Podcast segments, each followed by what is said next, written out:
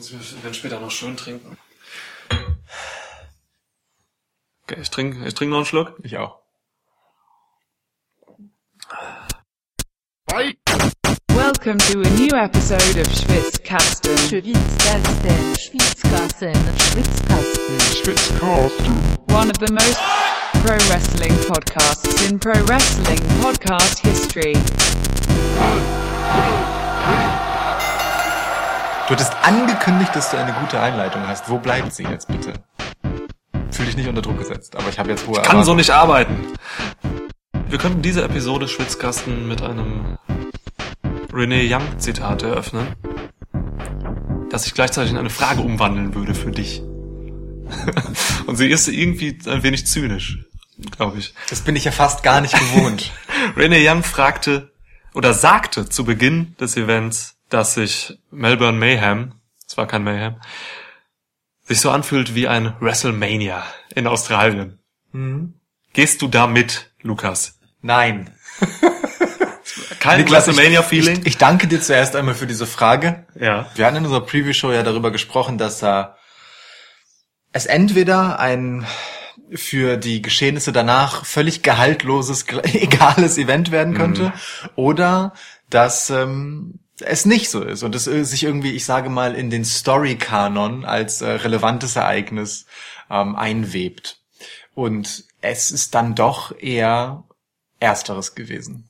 Ja, es hatte wirklich keine großen Folgen. Es sind, äh, es gab keine Titelwechsel. Doch. Oh ja, stimmt. Sogar den heftigst gefeierten Titelwechsel. Ja, genau. Krass. Aber der war auch quasi obligatorisch. Ja, das Um stimmt. ehrlich zu sein. Das stimmt, der Also- war obligatorisch, ja.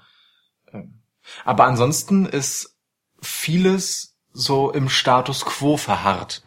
Ja. Und das ist vielleicht ein Vorwurf, den man WWE gerade grundsätzlich machen muss, dass sehr viele Geschichten über sehr lange Zeit verschleppt werden, äh, ohne dass sie sich substanziell weiterentwickeln. Einfach über Match nach Match nach Match äh, Über Monate und Pay-Per-Views hinweg. Drei, ja, vier ja, Pay-Per-Views. ja. Ohne, ohne da, dabei zusätzlich Fahrt aufzunehmen, sondern sich eher so ein bisschen im Sande zu verlaufen. Ne? Also äh, das beste Beispiel ist halt natürlich die äh, Bailey Sasha Banks Geschichte. Ja, Sasha Naja, und und- Bailey hatten jetzt nichts mit dem Event zu tun, aber es, Ja. man kann es tatsächlich so übertragen auf viele andere Fäden auch, die nicht in dieser Dimension so schlimm waren und dann wirklich verlaufen sind. Nee. Da ist ja schon auch ein bisschen Gehalt hinter den ganzen Fäden, die sich jetzt ewig ziehen.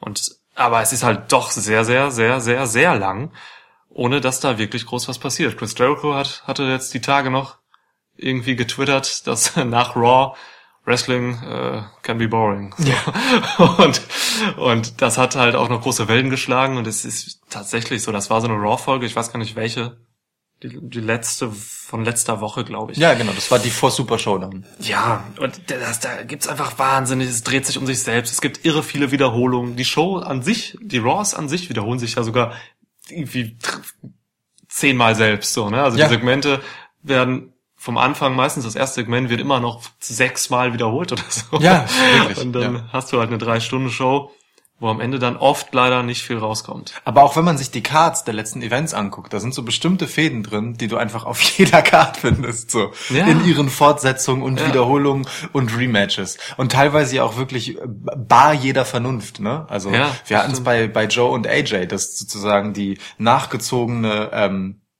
Stipulation, No Disqualification einfach ein Match zu spät kam. So Ja, Storyline-technisch hätte sie logisch nach dem ersten Match kommen müssen, kam Ja. aber nach einem zweiten so. Und selbst damit würde es jetzt möglicherweise noch nicht einmal erledigt gewesen sein.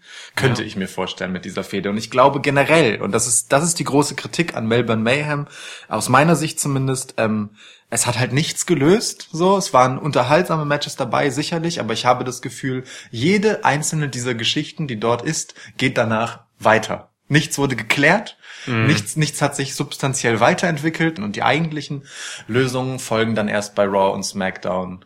Wahrscheinlich auch nicht bei Crown Jewel, weil Crown Jewel das gleiche Schicksal möglicherweise wie Super Showdown haben will. Oh Gott!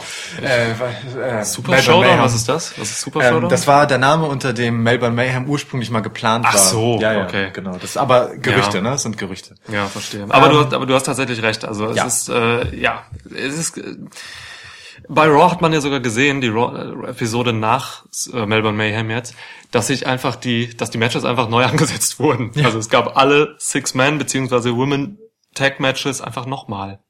Ja, warum auch nicht? Ist ja nicht so, als hätten diese Konstellationen nicht schon in den letzten Wochen davor in verschiedenen äh, ja. Gruppierungen äh, schon gegeneinander gekämpft. So, ne? Also das ist äh, irre. Ja, aber Renee Young, um nochmal zum Anfang zu, zurückzukommen, hatte mit dem WrestleMania-Vergleich in Australien dann insofern wahrscheinlich wirklich recht, dass es einfach ein optisch super ansprechendes Event war. Also es war sehr, es, es war schon sehr hübsch, es war sehr clean. Ohne Michael Lana Cole hat noch am Anfang gelobt, dass äh, Melbourne so eine hippe und saubere Stadt ist. Also, äh, so ein bisschen, so der, der Indie-Fan in mir kriegt da schon so kleine Zuckungen, so, weil, ne, also, ich, also diese Arenen und so, das ist alles super und so, diese ganzen Lichteffekte und so, aber ich mag dann doch auch lieber mehr diese dreckigen Indie-Locations, so, ne, wo, wo dann irgendwie ne, das getrocknete Blut an der Matte klebt und Bier in den Rängen hängt.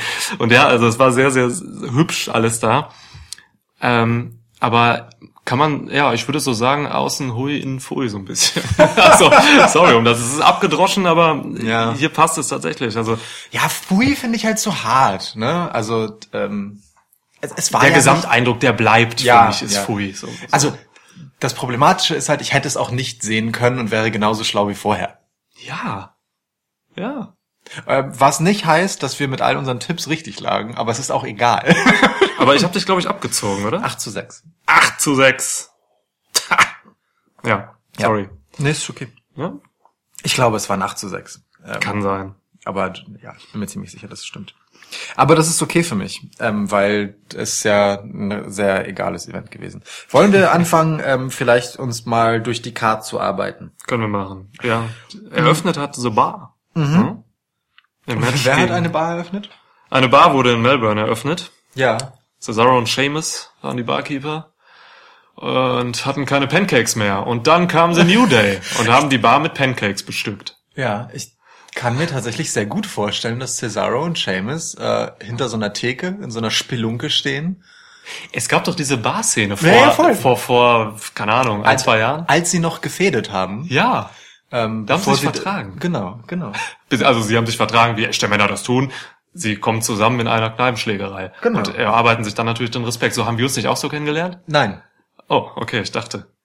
Manchmal wünsche ich mir, dass ich dich so kennengelernt hätte. das macht ja nichts. Es wird ja, wird ja nie jemand die wahre Geschichte erfahren. Wir können also äh, einfach verschiedene Geschichten anbieten und dann Okay. schauen wir halt mal, welche Ja. davon sich etabliert. Ich finde meine gut, dann hätten wir, dann könnten wir heute so rumlaufen wie Triple H und äh, Shawn Michaels und so. Und über Respekt reden.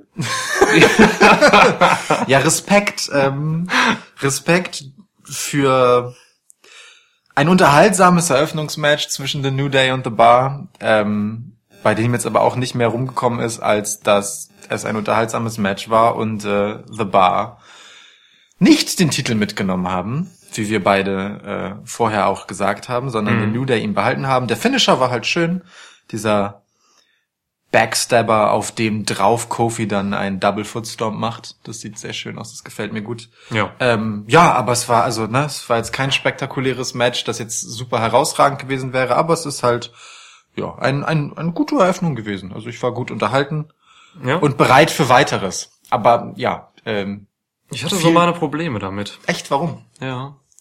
In dem Match hat sich schon was angekündigt, was sich dann so ein bisschen durch die Show gezogen hat für mich. So, ich hatte da, also ich hatte Angst, als ich das Match gesehen habe, weil ich doch ein bisschen enttäuscht war. Man hat in diesem Match schon gesehen, dass das Event wahrscheinlich sehr viele gehetzte und abgespulte, so runtergespulte Matches haben wird. Also für mich in meiner Wahrnehmung fehlte, war das ein solides Match mit einer Aneinanderreihung von so Moves und Spots. War ganz okay alles, aber es fehlte so ein bisschen der Klebstoff so zwischen den Moves. Also, Ja. Also, ne, das, das hast du eigentlich, wenn du ein Match wrestelst und alle wissen, okay, wir haben jetzt echt nur acht Minuten, äh, wir müssen jetzt durchkommen so, dann ähm, steht Xavier Woods halt nicht noch da und sagt irgendwas Lustiges, sondern macht halt den nächsten Move. Ja. Das habe ich in dem Match schon gesehen irgendwie und hatte dann Angst, dass es sich weiter durch die Show zieht. Hat es dann zum Teil leider auch getan. Das stimmt, das Ja. stimmt. Also für Aber- mich war es ein bisschen so in einem Tempo durchgezogen und das Mhm. hat mich gestört, weil man kann, wenn ein Match nur ein Tempo hat, dann wirkt es schnell langweilig und abgespult. Ja, das verstehe ich, das verstehe ich. Ähm, kann natürlich auch damit zusammenhängen, dass allen Beteiligten klar war, dass sich bei diesem Event nicht viel weiterentwickeln wird, rein Storyline-technisch. Ne? Also es gab ja faktisch für die Beteiligten wenig zu erzählen, außer ein ähm, ja Halten des Status quo ein Stück weit. Ja. Ja. Ist mir tatsächlich bei dem Match gar nicht so sehr aufgefallen, aber es, äh, ich kann es mir gut vorstellen, ja, dass du da recht haben magst. Ich habe es leider auch bei dem nächsten Match auf Ja, der Card äh, da- wahrgenommen. Da, So. da, da sehe ich das auch so, ja. ähm, sprechen wir doch direkt darüber. Ja. Ähm, das nächste Titelmatch auf der Card, wieder ein Smackdown-Titel. Charlotte gegen Becky Lynch. Oh, ich habe sogar mit meinem DQ-Sieg recht gehabt. Ja, herzlichen Glückwunsch. Danke. Ja, äh, erstmal hast du dich gewundert, dass das Match so früh auf der Card Ja. stand? Verrückt, oder? Ja, komplett. Habe ich überhaupt nicht verstanden. Es ist für mich derzeit neben Joe und AJ so die interessanteste Fehde bei WWE. Becky ist der heißeste Shit. Ja, Ähm, da sollte man dem Match dann auch irgendwie den gebührenden Platz auf der Card geben und das Ja. nicht als zweites Match, sondern irgendwo hinten in der im letzten Drittel anordnen, oder? ja. Also für mich ist das auch ein totales Fan-Favorite-Match. So. Ja. Ähm, weil bei fast keinem anderen Match funktioniert die, die Konstellation Heel gegen Face halt so gut, nur halt in dem Fall falsch rum, aber, äh, aber wirklich so diese, ähm, in den Reaktionen des Publikums gut hörbare emotionale Aufladung des Ganzen so. Die ist hier halt total da. Aber andererseits, gut, vielleicht hat man es auch so früh auf die Karte geholt, um eben das Publikum direkt ins Spiel zu bringen. Das, wenn man ehrlich ist, an dem Abend relativ mau war, wie ich fand. Australier sind so immer so fröhlich und so ein bisschen genügsam, ne? Das hat sich, um jetzt mal die pauschale Keule rauszuholen. Nee, das äh, ich, man kennt, ich kenne jetzt nicht, ich kann nicht viel eigentlich über das australische Publikum sagen, weil doch selten mal eine Show ist. Ja. Äh, dieses Publikum, ja, hast du recht, gehe ich mit dir. Also finde ich auch. Mau. Sie haben Ja. halt auf so, auf so, mh, an Stellen, wo man halt mal etwas awesome findet, irgendwas awesome gefunden, an manchen Stellen auch vielleicht etwas voreilig, weil sie halt nicht so oft Gelegenheit haben, WWE-Shows zu sehen. Ja. Speziell im letzten Match. Ähm, aber sonst, ich weiß nicht, so, so richtig, richtig vom Hocker gehauen hat die das alles irgendwie nicht. Kann ich bei dem Match aber verstehen. Also mich hat's auch nicht Ja. aus dem vom Hocker gehauen. Es war, äh, es war auch irgendwie ein gehetztes Match, so wie bei New Day vs. Bar. Und es war so ein bisschen lieblos irgendwie. Wie- Also man, vielleicht liegt es auch daran, dass man da vielleicht schon so dachte, wow, wir müssen das jetzt schnell durchbringen, sonst kriegen wir Ärger am Ende. Und das Miss gegen Brian Match wird noch kürzer. so, ähm, also ja, mich hat am Anfang erstmal, um das nochmal zu sagen, bei dem Match fiel es mir auf, eines von vielen Matches, das so aufgebaut war, dass der erste, der einläuft, in dem Fall war es Charlotte, nicht mal im Ring ist. Und dann kommt schon der nächste, die Musik setzt an Ja. und der zweite kommt. Die Leute sind nicht mal in den Ring gegangen. Was soll denn das? Ich meine, klar, die Rampe war lang, aber man muss doch erstmal die einlaufenden Leute in den Ring setzen, oder? Ja, also das ist wirklich Quatsch. Das gab es wirklich an mehreren Stellen. Ja. Und dann hat man beim Undertaker halt wieder diese guten fünf Minuten Zeit. Warte, ich ich steuere einfach. Vier Minuten 46, ich habe die Zeit gestoppt. Vier Minuten Das 46 geht aber Zeit, äh, ihn einlaufen zu lassen. Ja, Das Witzige ist, wir haben in der Preview-Show habe ich geschätzt, dass es vier Minuten 50 waren. Und es war gar nicht schlecht, nur vier Sekunden daneben. Stark. Ja, stark. Ähm, ja, aber finde ich auch. Aber gut, die Rampe war halt tatsächlich etwas lang. Ja, nur trotzdem, da müssen sich die Leute halt schneller bewegen. Die Musik muss, ja, also, da muss Charlotte ihre Robe hochnehmen und dann so, dann so in den Ring rennen. In den Also, Ring tippeln. Ja, ja. Nein, also Ja. das, das hat mich schon gestört. Das gehört sich einfach nicht. Das ist einfach nicht, das macht man nicht.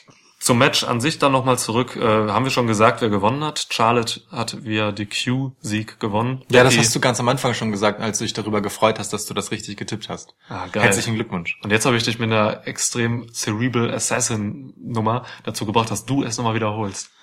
Na, ich, den Gefallen tue ich dir ja schon auch gerne dann in dem Fall. Danke. Ich bin, bin da ja auch anerkennend. Danke, danke. Ich habe ja auch äh, im Preview gesagt, dass ich das für einen sehr guten Tipp halte und dass der mir Ja. gut gefällt. Also insofern. Ist auch plausibel eigentlich. so, Total, ich. total. Also, ist okay, dann kann die Fehde jetzt auch weitergehen. Noch. Ja, also ich möchte mir einfach nur ein vernünftigeres Match dann, äh, ja, wünschen. Das kommt ja jetzt bei SmackDown dann. Das Rematch wurde direkt dafür angesetzt, noch während der Show.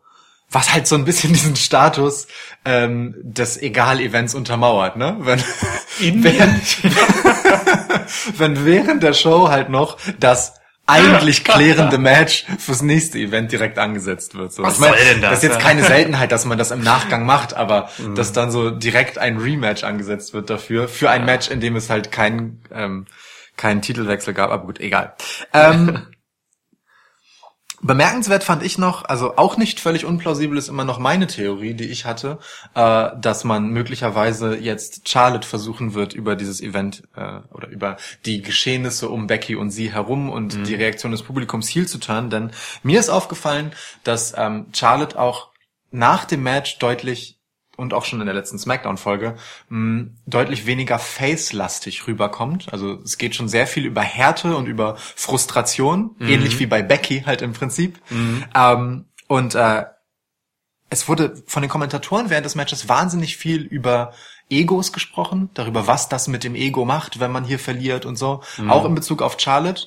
Kann mir vorstellen, dass man da schon so in diese Richtung arbeitet. Und am Ende ähm, war es dann ja auch so, dass, dass ähm, äh, das Match wieder mit einer niedergeschlagenen Charlotte endete, wie zuletzt auch immer, die dann im Ring verblieb Ja. und während sie in den vorigen Episoden dann immer heulend da saß, ja, und quasi das Mitleid des Publikums haben wollte, war sie diesmal sauer.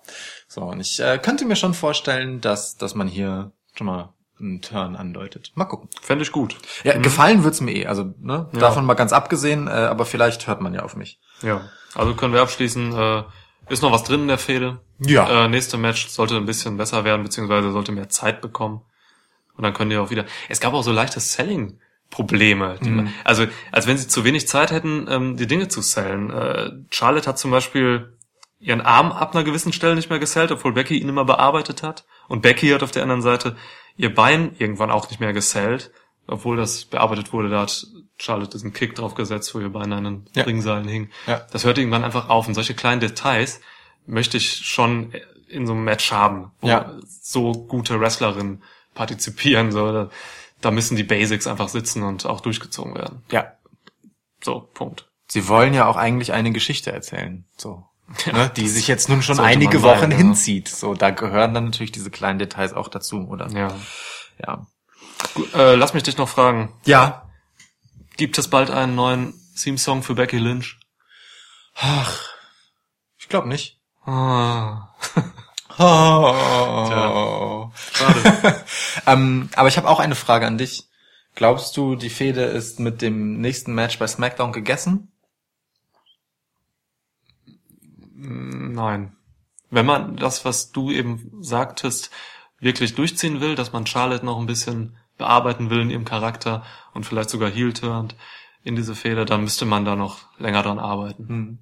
Also sehen wir sie bei Evolution wieder gegeneinander antreten. Ja, also diese Fehde wird bei Evolution enden. Und dann bitte auch nicht als zweites Match, sondern irgendwo hinten. Das äh, will ich doch hoffen, ja. Aber das wäre auch mein Tipp tatsächlich. Das hätte die Fehde auch verdient. Ja. Und ich kann mir vorstellen, dass ähm, das auch von vornherein so geplant war und dass Melbourne Mayhem halt ein bisschen dazwischen rutschte. wie bei so vielem, also ne, so vieles wirkt so wie, ach ja, den haben wir ja auch noch. Naja gut, dann äh, da machen wir dann, äh, ja, die machen auch ein Match. Ja, aber guck mal, da kann ich doch perfekt überleiten zum nächsten Match. also, was hältst du denn von Elias und Kevin Owens gegen Bobby Lashley und JBL? Ja, den JBL-Witz wollte ich auch machen. Irgendwer musste ihn. Ja. Er sah wirklich aus wie ein überraschend austrainierter JBL, der gute John Cena. Eins zu eins. John Cena, Entschuldigung. Ähm, Der haarige Cena. ähm, China. die Geschichte dieses Matches war ehrlich gesagt, Lashley versucht irgendwie rauszukommen und John Cena reinzutaggen. Das gelingt ihm dann irgendwann. Cena macht seine Six Moves of Doom, seinen neuen coolen Finisher Punch, der wirklich wahnsinnig albern ist. War ironisch, na gut, okay. Ich wusste, ich konnte das cool gerade erst nicht einordnen. Okay, gut. Ähm, und dann ist das Match zu Ende. Und ich frage mich ein bisschen, wem hat das jetzt eigentlich etwas gebracht? Außer dem australischen Publikum, bei dem sich dann John China auch noch sehr höflich bedankt. Dafür, dass er auf so einer Bühne stehen kann, bla bla bla, dies, das und so weiter. Voll cool. Ist ja auch okay, aber ähm, weitergebracht hat das niemanden, weil ich meine, äh, auch hier spulen wir einmal zurück zu unserer Preview. Was wir gesagt haben, ist der einzige, der aus diesem Match halbwegs gut rauskommen sollen müsste, ist Lashley, so, weil das ist für Elias Quatsch ist und das ist für Owens Quatsch ist, da waren wir uns sicher, so. Ja. Die haben bessere Matches verdient. Ähm, und für Lashley muss das ein Sprungbrett sein. Passiert ist halt genau gar nichts damit, sondern Lashley war halt einfach nur Kanonenfutter dafür, dass John Cena irgendwann den Hero Tag machen kann und das Match retten. Das war der longest Hot Hot Tag in WWE History. Womöglich, ja. Aber zur Erklärung nochmal, Cena hatte halt wirklich nur diese, keine Ahnung, vier Moves oder Sechs, so. es sind exakt sechs. sechs Moves gezeigt, weil er gerade noch in China mitten in den Filmaufnahmen ist, zu irgendeinem Actionfilm und deswegen einfach geschont werden sollte. Ja. Deswegen hat Cena jetzt nicht groß gewrestelt. Ja. Ja, ob man dann wirklich so einen Cena holen muss für so einen Scheiß. Gut, der Name muss halt auf der Karte stehen, stand er.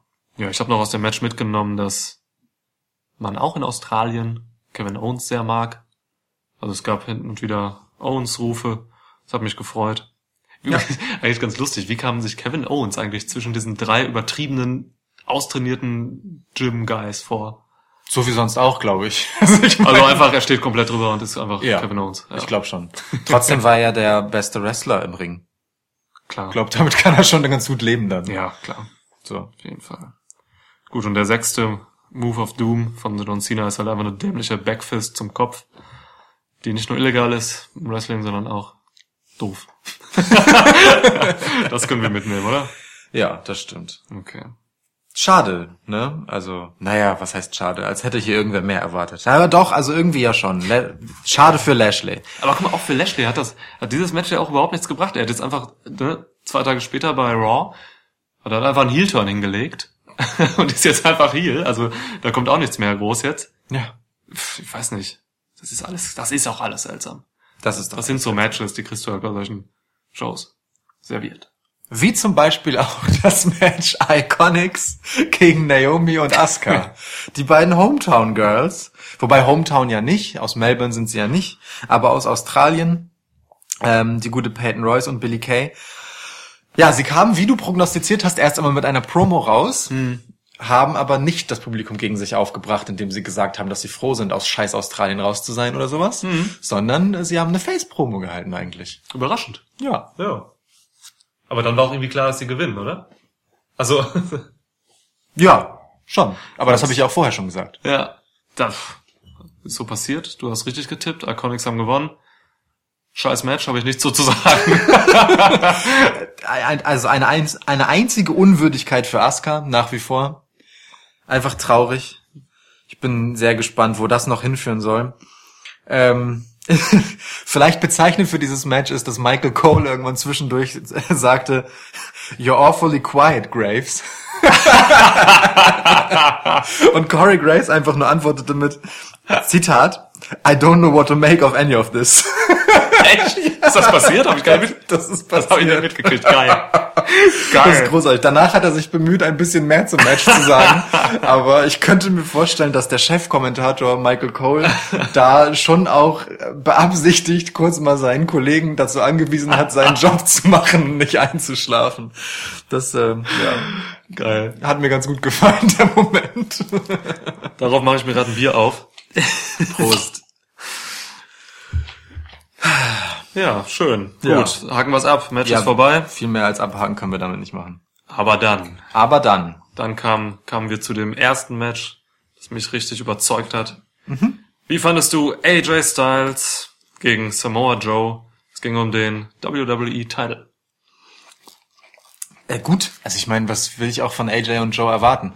Ähm, ich habe bei dieser Fehde halt die ganze Zeit das Gefühl, dass äh, sie eine Woche hinter unserem gemeinsamen Plan zurückhängen. das, hier kam nämlich halt der aggressive AJ quasi dann ins Spiel, äh, der langsam die Faxen dicke hatte. Ähm, ja, mit dem Unterschied aber, dass äh, Joe nicht der Sieger war, wie wir gehofft hatten, ähm, sondern erst einmal wieder AJ? Fragezeichen. Naja, du hast gesagt, du tippst immer auf Joe jetzt seit Das ist korrekt, ja. neun Jahren. Äh, erst einmal, ja. Ich bin mir gar nicht so sicher. Kann, könnte das jetzt ein Ende gewesen sein?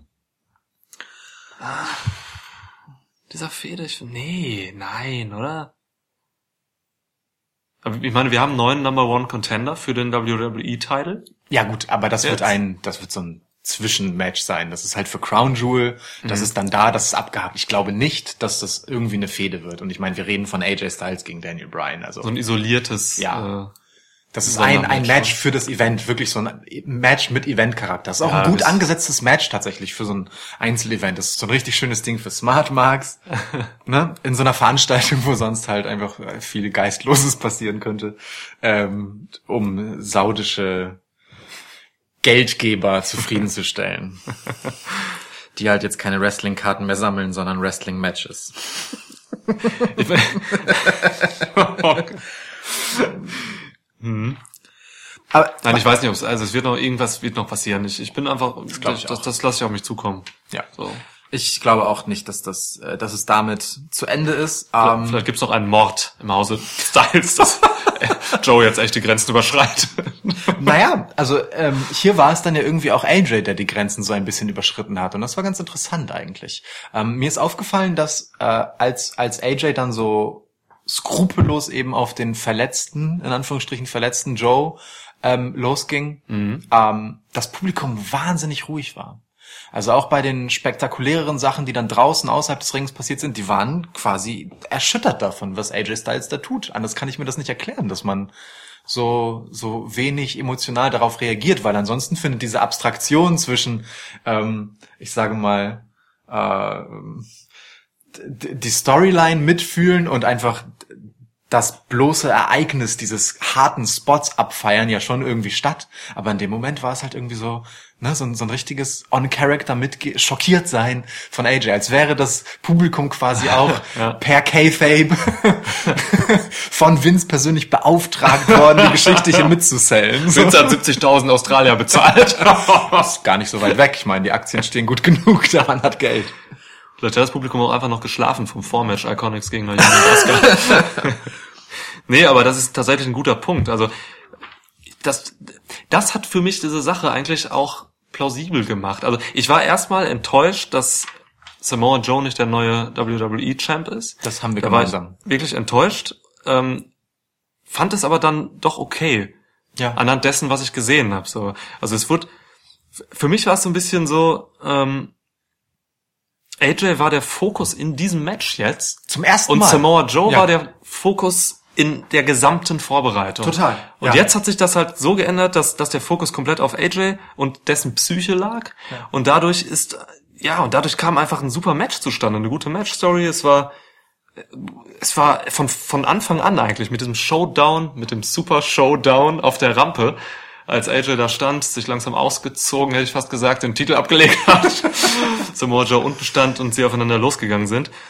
Äh, das fand ich schon geil. Also da wurde was aufgebaut, das jetzt irgendwie in einer plausiblen Konsequenz so sein Ende fand. Und AJ hätte halt entweder an diesem Martyrium, das äh, ausgesetzt war, zugrunde gehen können, oder er konnte es halt überwinden, wrestlerisch. Ja. Sie haben sich für Letzteres entschieden. Also er hat Samoa Joe irgendwie überwunden, ist dadurch irgendwie härter geworden, hat vielleicht eine Macke gekriegt, so, was ich ganz schön finde.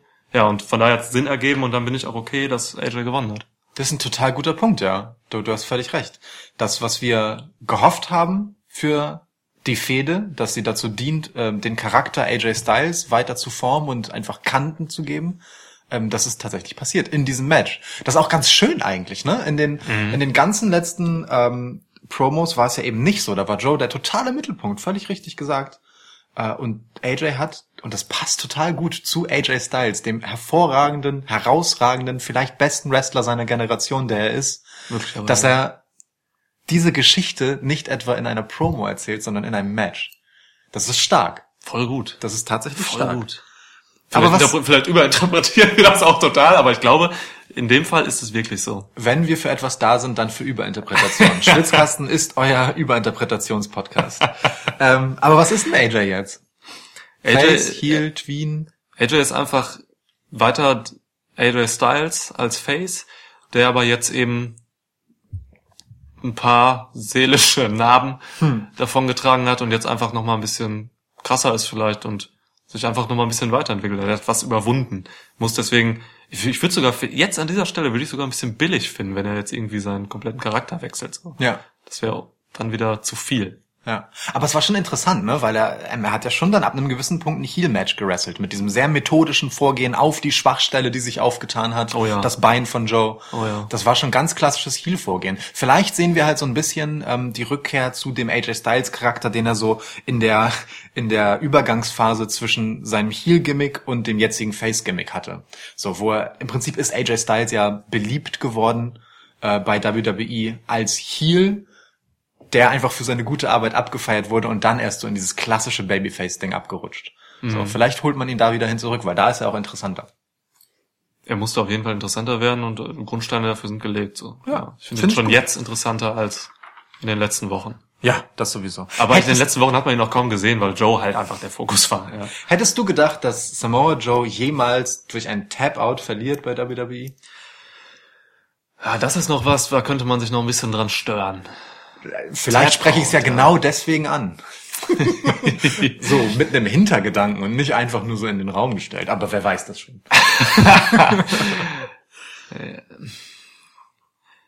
Also, ne, das, der Tap, die Tap-Out-Niederlage äh, war schon sinnvoll in diesem Match. Klar.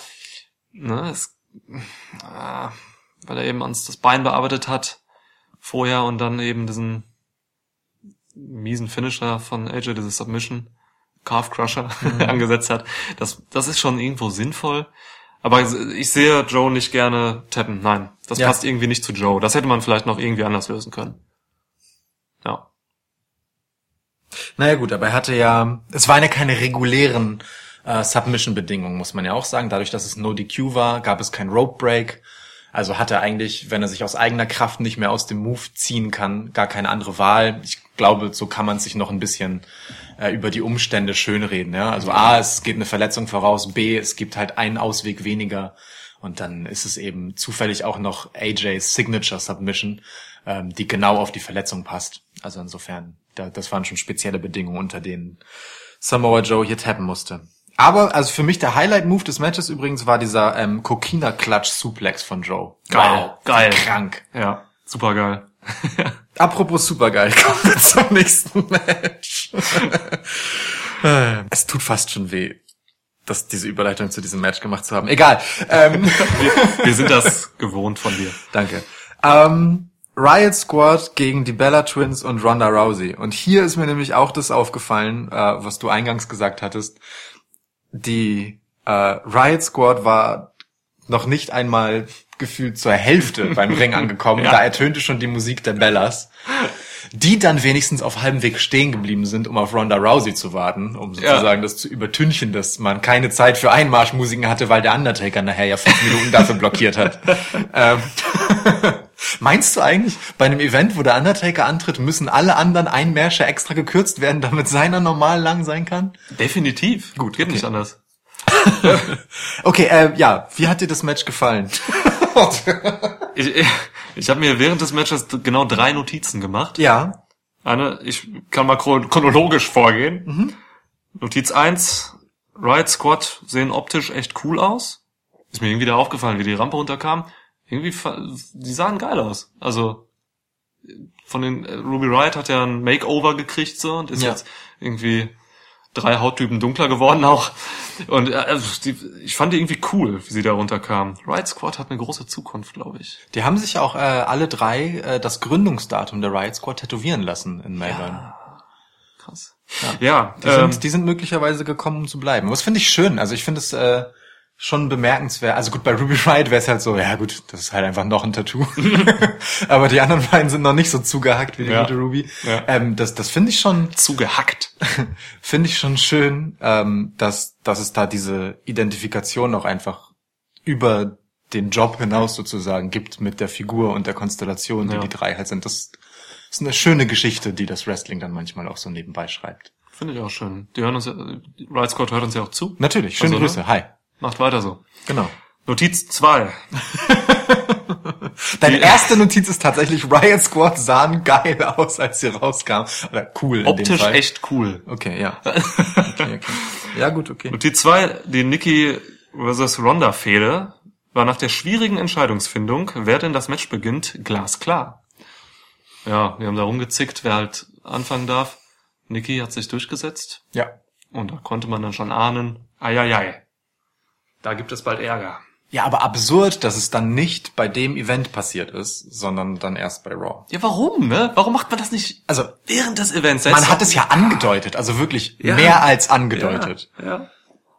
Das ist völliger Unsinn. Das war Zeitverschwendung bei Raw. Warum macht man denn da noch mal, noch mal einfach das Match? Und die Hauptaktion dann, wo man sie auch vor 70.000 Leuten hätte machen können. Ja. Mann. Ja, ich weiß auch. Gott. Notiz 3.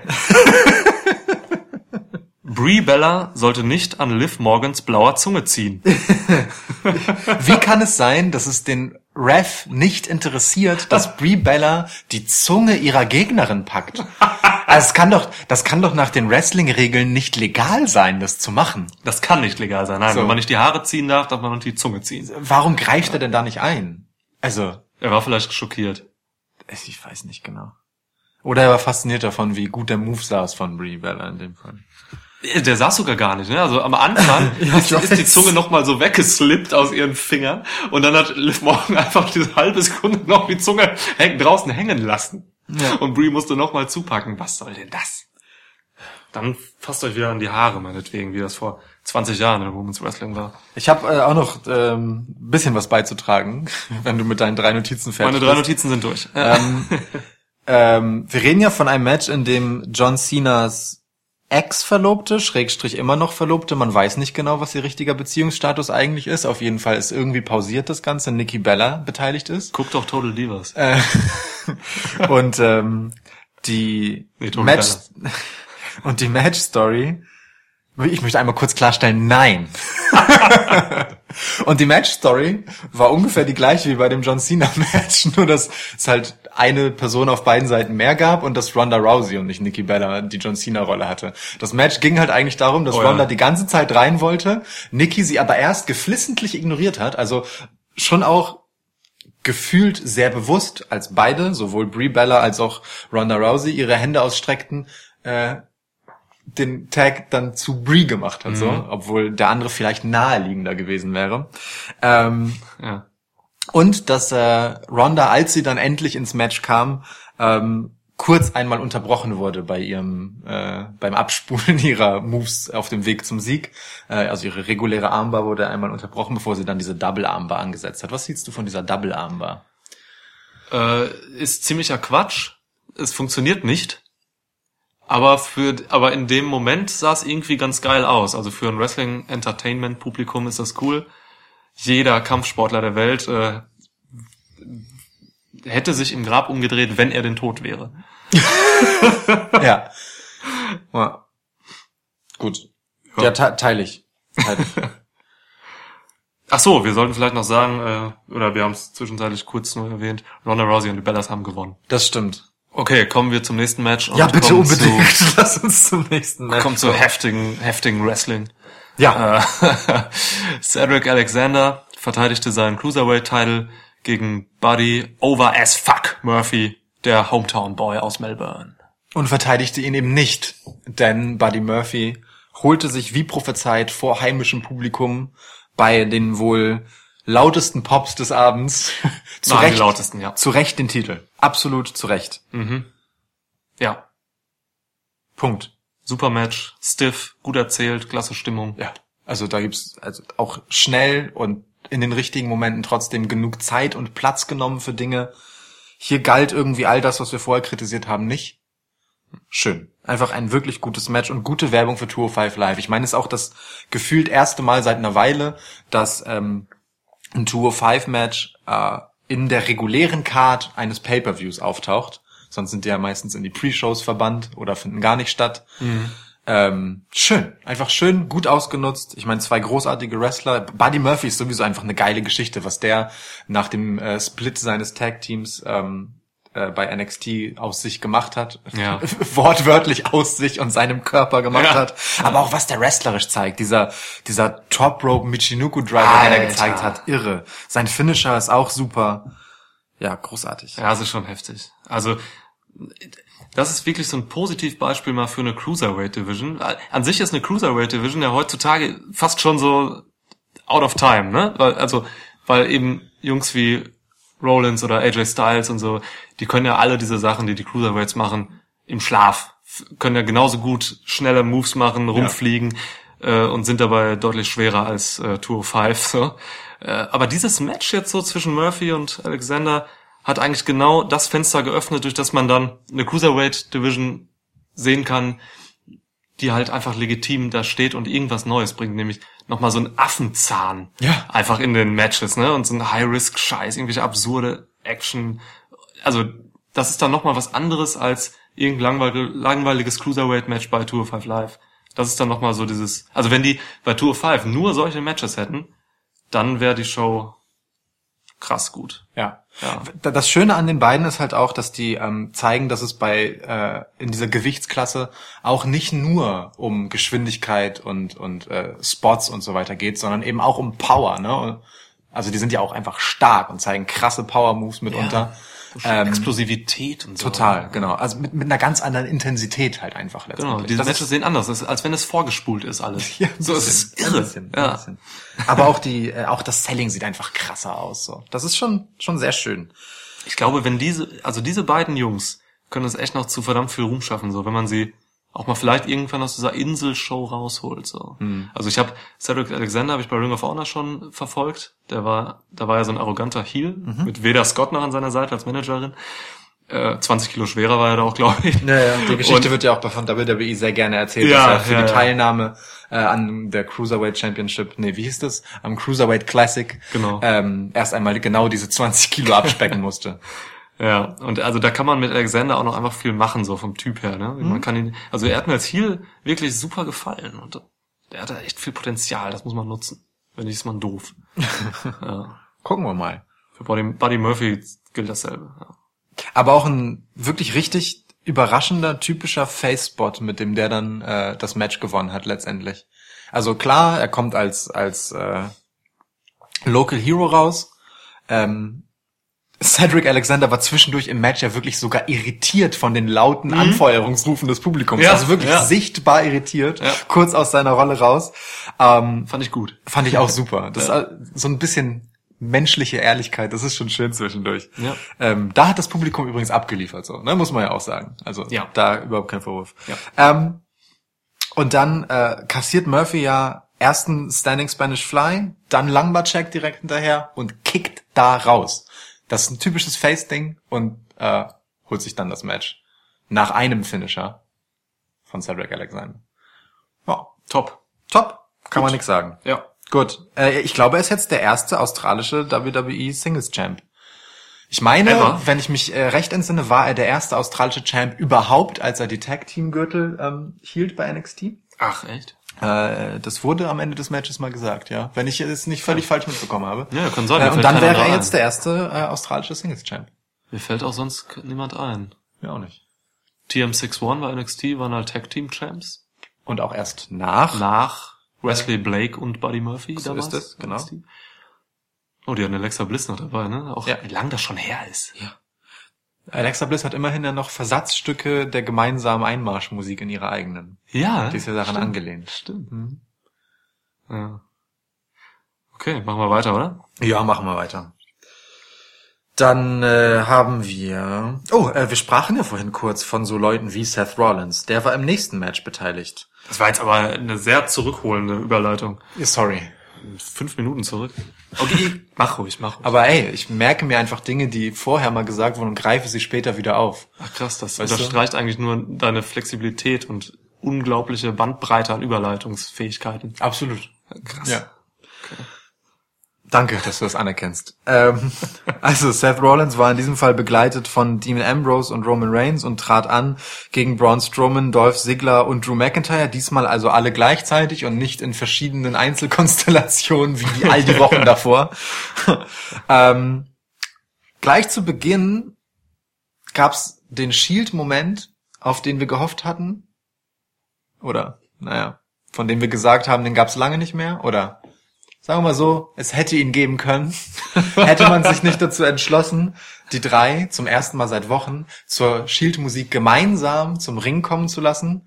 aber an drei verschiedenen Eingängen im Publikum, so dass dieses typische Feeling, da kommen jetzt halt äh, dieses verrückte Pack raus und die Leute feiern das frenetisch, weil sie nicht wissen, wo sind sie und oh, hier sind sie, guck mal, hier sind Shields, sie waren einfach an drei verschiedenen Enden und die Kamera kam irgendwie nicht hinterher und nirgendwo sah es irgendwie gerade besonders cool aus. Ja, schade eigentlich. Wurde das Match dann besser als dieser Anfang?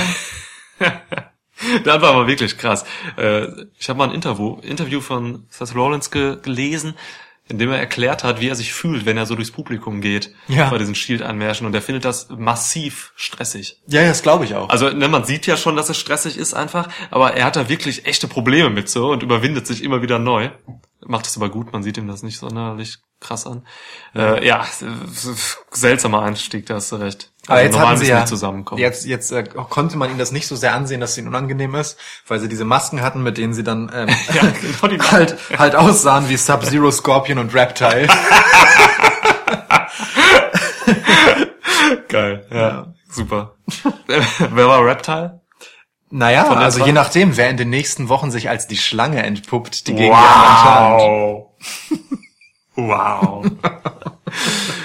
wow. Wobei, warte mal, ist in, in der Mortal Kombat Lore ist es nicht aber auch so, dass Sub-Zero und ähm, Scorpion auch Antagonisten sind? Ich glaube ja. Ist ja auch egal. Wir werden das recherchieren. Aber es passt ja auch irgendwie gerade zur Story. Also vielleicht war es ja auch wieder Absicht, ähm, um The Shield, dass die beiden an getrennten Enden rauskommen, weil sie werden sehr wenig als Shield die Einheit dargestellt, zu der sie sich zwar am Ende irgendwie wieder zusammenraufen, aber die Geschichte ist ja gerade schon ein mögliches Auseinanderbrechen Hin von The Shield. ja. So, ähm, warum denn auch nicht das symbolisch sozusagen auch einmal transportieren, indem man sie eben nicht richtig gemeinsam aufkreuzen lässt, sondern an drei verschiedenen Ausgängen? Aber das Match hat er dann schon gerade am Ende wirklich klar gemacht, Ja. dass The Shield eine Brotherhood sind und ähm, ja wirklich stark zusammenstehen können. So, ne? Also das, das Match an sich fand ich ein bisschen schwierig teilweise. Also es gab, er hat mich ein bisschen überrascht, schon so kleine bis mittelschwere Abstimmungsfehler in den Spots, ein paar Timing-Probleme. Das war alles nicht ganz so rund irgendwie. Das Publikum war auch eher ruhig, so nachdem sie beim vorher, vorherigen Match durchgedreht sind. Vielleicht glaub, haben sie da ihre Power. verausgabt. Die haben sich einfach verausgabt so bei Buddy Murphy. Äh, also ne, das Match war nicht schlecht, aber es war jetzt auch nicht überragend. Also das hätte man jetzt auch bei Raw irgendwie so ein bisschen zeigen können. Bis auf das Finish eben, was ich echt stark erzählt fand. Also ne, diese Message, dass The Shield ein Team sind. Äh, Roman und Seth haben sich für die geopfert, haben ihm zweimal halt das Leben gerettet, äh, im wahrsten Sinne des Wortes. Und äh, dann durfte den Ambrose pinnen. Aber dieser Tackle aus dem Nichts von Roman Reigns, Spear war das sogar, ne? Ja, ja, ja. Mhm. aber wow. Durch die Barrikade dann. Also den Das hat niemand den, kommen sehen. Nee. Selbst wenn man geahnt hat, dass er kommen würde, er kam so schnell, Ja. man hat ihn definitiv nicht kommen sehen. Ja, war stark, auf jeden Ähm, Fall. zum Publikum sehe ich grundsätzlich genauso. Es gab aber einen spannenden Moment, nämlich äh, wir hatten Shield Moment 2. Es gibt ja zwei. Im Prinzip einmal der Einmarsch und dann das Versammeln um den Ring herum. Das gab es ja tatsächlich. Das haben sie gemacht, ja. Ne? Sie sind angetreten und haben dann, sind dann gleichzeitig in den Ring und der Brawl ging los. Im Laufe des Matches gab es dann einen umgedrehten Moment sozusagen, wo äh, Drew McIntyre, Braun Strowman und ähm, Oh ja. Dolph Ziggler um den Ring herum standen. Im Ring war aber nicht The Shield versammelt, sondern nur Seth Rollins und Roman Reigns und an der frei bleibenden Seite passenderweise die genau gegenüber der Kamera im Fokus ähm, kriecht dann langsam Dean Ambrose nach oben und ist wieder in diesem Zwist, ne, der, der sich schon äh, in der letzten Raw-Folge sehr stark abzeichnete oder naja, mit dem Holzhammer Mit dem einem ins Holzhammer. Gesicht geworfen wurde. Ähm, und entscheidet sich aber auch diesmal wieder, sich nicht auf die Seite seiner Kontrahenten zu stellen, sondern zu seinen Brüdern zu stehen. Obwohl das Publikum recht deutlich beim angedeuteten Turn von Dean, über den er nachdachte in dem Moment, äh, mit Yes, Yes Chance äh, Ja, skandierte. stimmt, mich, ja. Also Ja. ähm, ich, Die wollen das. ja, ich glaube nämlich auch, dass auch das hier wieder so eine so eine äh, Andeutung war, die nicht zuletzt den Zweck hatte, auszutesten, wie das Publikum eigentlich drauf reagiert. Und ehrlicherweise, äh, wenn jemand das ganz gut gebrauchen kann, ähm, Rückenwind vom Publikum zu bekommen, weil äh, weil er halt gerade wirklich in so einer stuck in the middle Rolle ist, dann halt Dean Ambrose. Ne? Also ich meine, Roman, Reign, Roman Reigns wird man um ums Verrecken nicht turnen, so. Der soll halt auf Jahre das Top-Face der Company werden. Ich glaube, daran wird man festhalten. Ja. Äh, Wir werden trotzdem sehr oft äh, Vince nahelegen, er hört ja zu. Ja, Ähm, hey, Vince, äh, hey, Mr. McMahon. der Respekt gebührt. Mhm. Äh, der Respekt gebietet das. Ähm, und es würde Roman natürlich viel beliebter machen, wenn er durch eine kurze Heel-Phase gehen würde. Aber wer sind wir schon? Ach, wer sind wir? Ähm, Ein kleiner und, Podcast. und, und Rollins hat sich halt aus dieser Heel-Rolle quasi in das Face-Gimmick zurückgearbeitet, so wie Becky gerade halt irgendwie auch und wie AJ Styles auch und so. Das, da gibt's ja mehrere Beispiele für. Ähm, Dean könnte halt der Nächste sein, der das ganz gut gebrauchen kann. Zu seinem Charakter passt es ja auch. Warum also nicht austesten, ob es beim Publikum ankommt? Die Gefahr ist aber halt, wenn es zu gut beim Publikum ankommt, dann hat man eben keinen richtigen Heal daraus bekommen, sondern eben ein, naja, über mittlere Sicht äh, turnen wir den halt wieder Face, Dean Ambrose. Aber gut. Ey, wenn das mit Ambrose passiert, dann wird er so gefeiert wie, wie, wie Becky vielleicht sogar. Ja, genau. Also, ne, da hast du recht. Das ist, das ist super riskant. Ich glaube, das kann man nicht machen, weil man, es wird Oder, passieren. oder man macht es halt genau deswegen bewusst, weil ähm, aus Sicht des Unternehmens gesprochen, hast du dann halt einen Typen, der eine Heel-Rolle spielen kann. Das heißt, du hast einen legitimen Antagonisten für deine Top-Aushängeschilder. Gleichzeitig ist der aber bei einem Teil des Publikums so massiv beliebt, dass du über den auch immer noch sehr viel Merchandise-Artikel verkaufen kannst. Also eigentlich ist es ein Win-Win. Weil, Ja. ne, das Problem sozusagen daran, gute Wrestler äh, ans Heel-Gimmick zu verschwenden, ist ja nun mal, dass sie dann weniger Merchandise verkaufen. Ja. äh, Weil das kaufkräftige oder der äh, kauffreudige Teil des Publikums äh, nicht so heel-affin ist. Und so kann man das vielleicht lösen. Also ich weiß, ich weiß nicht, ob Becky jetzt mehr Merch verkauft als vorher, als sie Face war. Oder genauso viel. Wenn es genauso viel ist, dann ist es ja super, ne? Weil für die Show ist es sozusagen besser, dass sie heel ist. Es kommt besser beim Publikum an. Das belebt ja auch die Segmente und die Matches. Und wenn man gleichzeitig genauso viel Geld damit verdient, ist doch wunderbar. Ich habe bei dem Dean Ambrose ein bisschen Angst, dass er wieder faul wird, sobald Ja, ja. er erfolgreich wird. Das ist sein Problem. das ist sein Problem. Er wrestelt einfach einen Scheiß zusammen, wenn er irgendwie oben auf ist. Es war unfassbar unerträglich, äh, als er vor seiner Verletzung in den Ring gestiegen ist. Vielleicht passiert das wieder. Ich hoffe nicht. Also dieses, dieser gefühlte Rücken zum Wandstatus, dieses gefühlte, ich muss mir was zurückerarbeiten, tut ihm ja schon gut. So, er ist ja wirklich stark zurückgekommen, überraschend stark. Wir waren beide überrascht davon. Wäre natürlich schade, wenn sich das jetzt wieder verschnuffelt. Äh, andererseits, Was, was tut es? Es verschnuffelt sich? andererseits, ähm, vielleicht war diese ähm, Erfahrung der Verletzung, aus der er ja durchaus erstarkt zurückgekommen ist. Also er ist ja gefühlt tatsächlich stärker als vorher auch. In den Moves, die er macht, die Power, mit der er wrestelt. Ja. Ähm, dass ich mir schon vorstellen kann, dass ihm ähm, dieses, ich meine, der wäre ja fast verreckt. Ne? Dieses, Ja, der hat eine Infektion während ähm, fast dieses fast aus den Händen gleiten des Ganzen, vielleicht nochmal für so einen äh, so einen Schub und so eine Dringlichkeit gesorgt hat. So, ich muss das ernst nehmen. Ähm, ich habe hier ein Erbe zu hinterlassen, so ungefähr. Also mein mein Gimmick, mein Charakter, meine Legacy als Wrestler, der bin ich bisschen was schuldig und darauf kann ich mich nicht ausruhen, sondern ich äh, will zeigen, was ich kann. So und Ja. hat er in dem Match jetzt auch wieder. Also ich fand, war von den Beteiligten ein durchaus überzeugendes Match mit den kleinen Meh-Momenten, die es aber in dieser, ehrlich gesagt, in dieser Fehde mit dieser, diesen vielen Beteiligten halt immer wieder gibt. In den So. Tag-Matches gab's das nicht, ne? Wo Drew McIntyre und Ziggler gegen ähm, Rollins und Ambrose gekämpft haben. Da gab's keine Abstimmungsfehler. Das lief wie am Schnürchen. So Ja. quasi. Sobald du dann noch zwei weitere drin hast, wird's schwieriger. Genau, weil Ja. dann hast du einfach so viele verschiedene Köpfe, auf die sich jeweils eingestellt werden muss.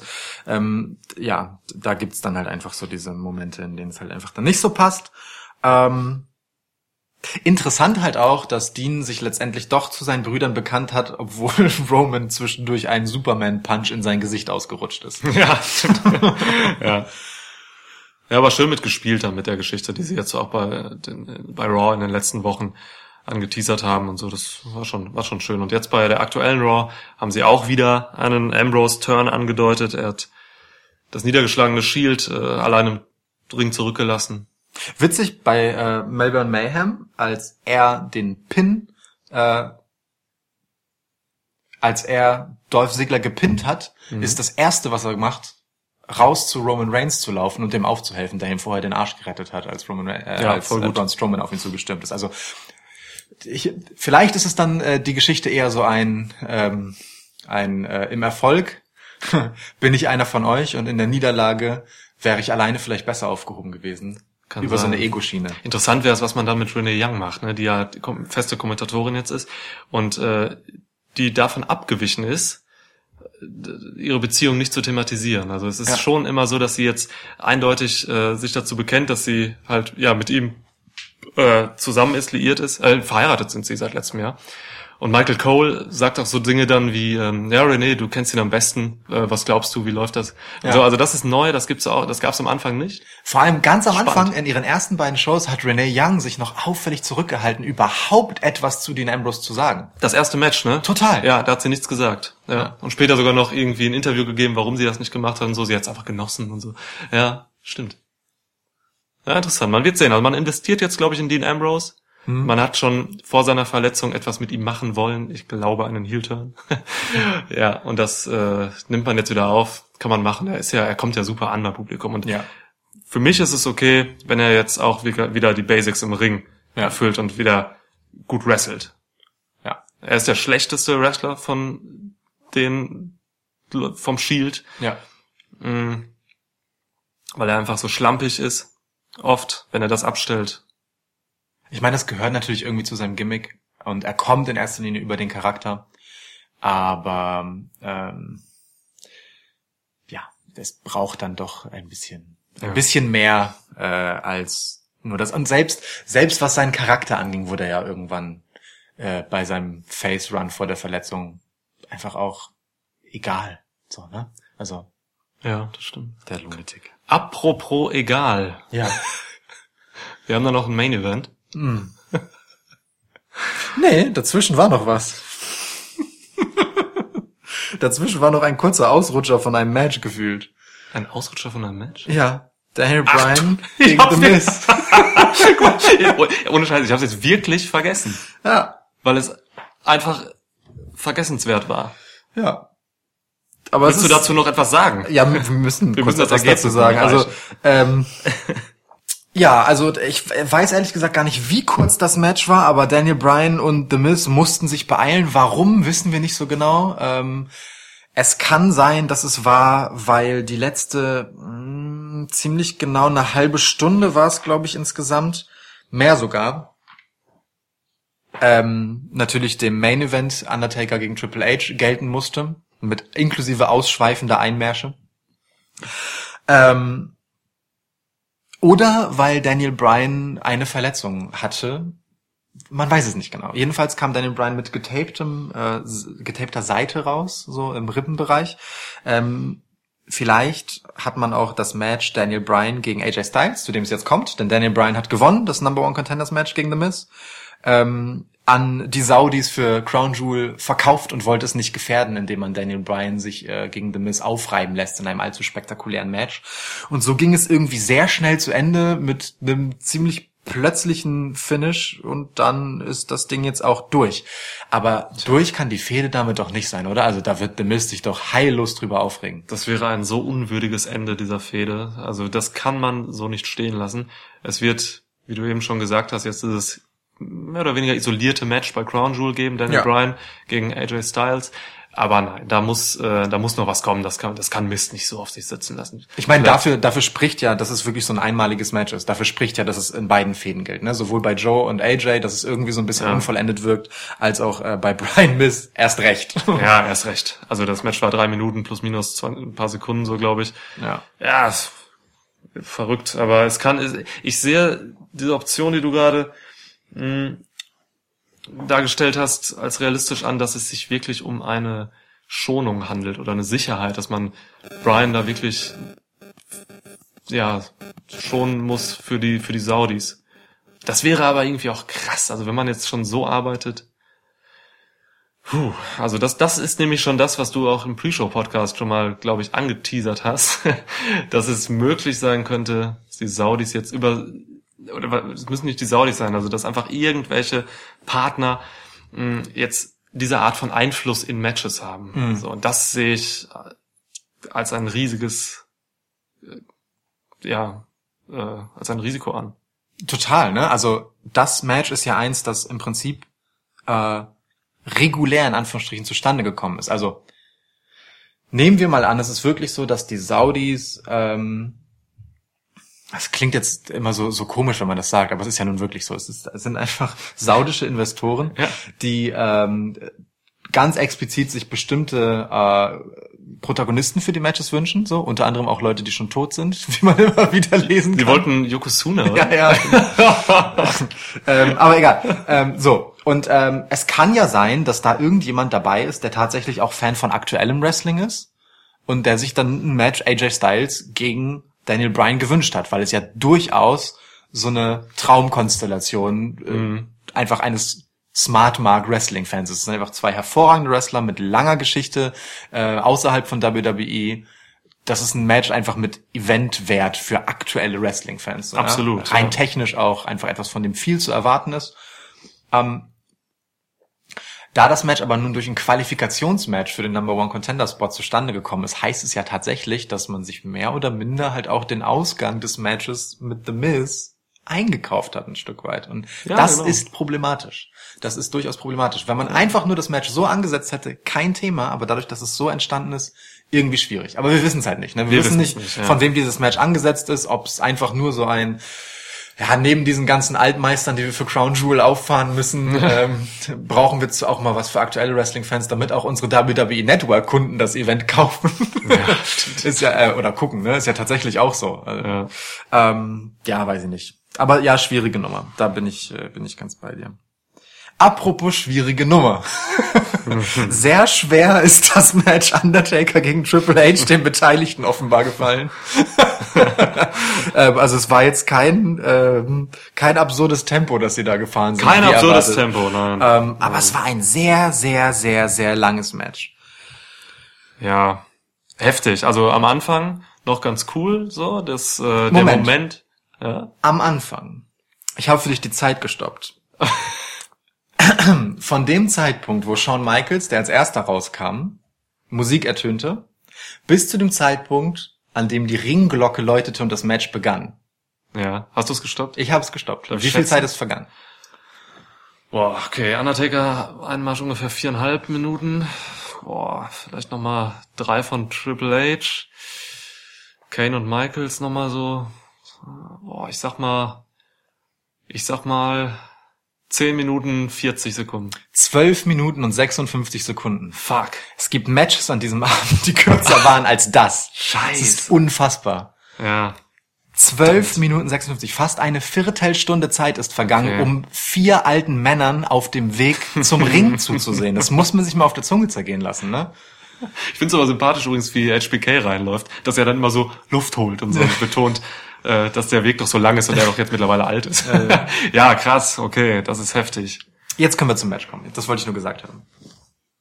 Tja, okay. Ja, also ich fand den Moment ganz cool, als Triple H dann noch die Überraschung äh, preisgegeben hat, dass es ein No-DQ-Match ist. Ja. Undertaker hat da mit der Mimik ganz gut gearbeitet, Triple H auch.